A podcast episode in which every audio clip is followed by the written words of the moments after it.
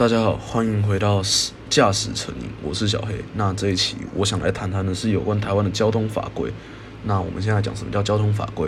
交通法规泛指为加强道路交通管理、维护交通秩序、确保交通安全所制定的条约。而它主要的规范范围：道路、车道、人行道、行人穿越道、标志、标线、车辆、号志、大众运输系统、车辆、临时停车以及停车。那我们先来讲道路、车道及车辆。道路跟车道，我相信说有自行驾驶任何交通工具的人啊，应该对这两个名词都不陌生。而台湾的道路又分为平面道路、快速道路以及高速公路，因应各式不同交通工具有不同的规范，那它造成了什么争议？就是像我前两集提到的车种分流嘛，对不对？那它的优点是什么？就是减少不同车会车时因为视野死角导致的事故。啊，缺点就是什么？效率太差，而且非常危险。部分设计不完善的路口，很容易发生说单一车种需要跨越同向直行车道才可左右转的问题，很没效率又很不安全。那再来，我们讲号字，号字就是管制道路交通，表示行进注意停止，而以手势。光色、音响、文字等指示资讯号，我们讲白话一点，这是红绿灯啊，或者说就警察北北站在路边那边会，那个叫做号志。那台湾著名的争议啦，就是要不要开放红灯左右转。我们都知道啊，美国可以红灯左右转，可是重点是什么？你得停下来，而不是说直接按那枪轨，因为这样其实很危险，万一自行车没看到你怎么办？那它的优点是什么？我红灯就不用真的等到完了，我就可以增加我的行车效率，来达到疏通车流的效果。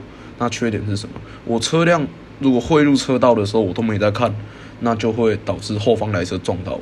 不过有一点很好的，就是台湾的部分路段其实已经开始试办说开放红灯右转这件事 那下一个我们要提到的是行人穿越道。行人穿越道是什么？就是在道路上以标线画设供行人穿越道路的地方。那台湾著名的争议规范有什么？行人的绝对路权。优点是什么？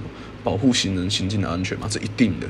缺点是什么？左右转的时候了，有时候因为视线死角导致没有注意到行人。因为我们的法规是规定说我们要让行人，不然罚钱。那我是要急刹，那急刹说万一后面又一台过来，啊不就追撞，那算谁的？对不对？那其实有时候会遇到一种人啊，就真的觉得说行人最大，行人最大没错，但是行人最大的意思是说我让你，你给我快点走，不是说我让你，我在那边等你慢慢走，等后面的车来撞我。那其实因这方面。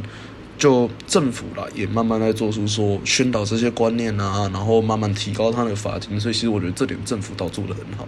那再就是停车跟临时停车，什么叫临时停车？指车辆因上下车，或是就是不是上下车啊，抱歉口误，就是我人啊上下车啊，或者客人上下车，或者说我要卸货，或者说我要装货这样。其停止时间未满三分钟，然后就是不熄火，就是立即可以立即行驶的状态，这叫临停。那在这个停车，就是指车辆停放于道路两侧或者停车场所不立即行驶，就是我熄火下车人就跑了这样。那台湾著名的争议规范，我直接讲违停。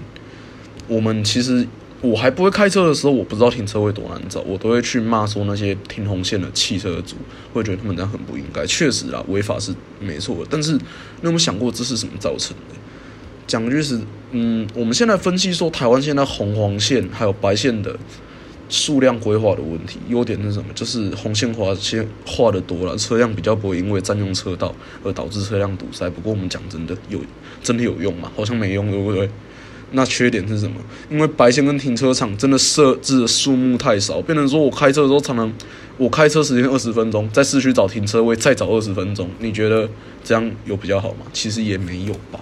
啊，这边我提一个小备注，就是我怕有人不知道什么叫白黄红线，那白线就是停车线嘛，黄线就是临时停车线，红线就是为禁止临时停车线，啊，不是说红线就可以直接停哦，是红线就是你根本不能停在上面那样。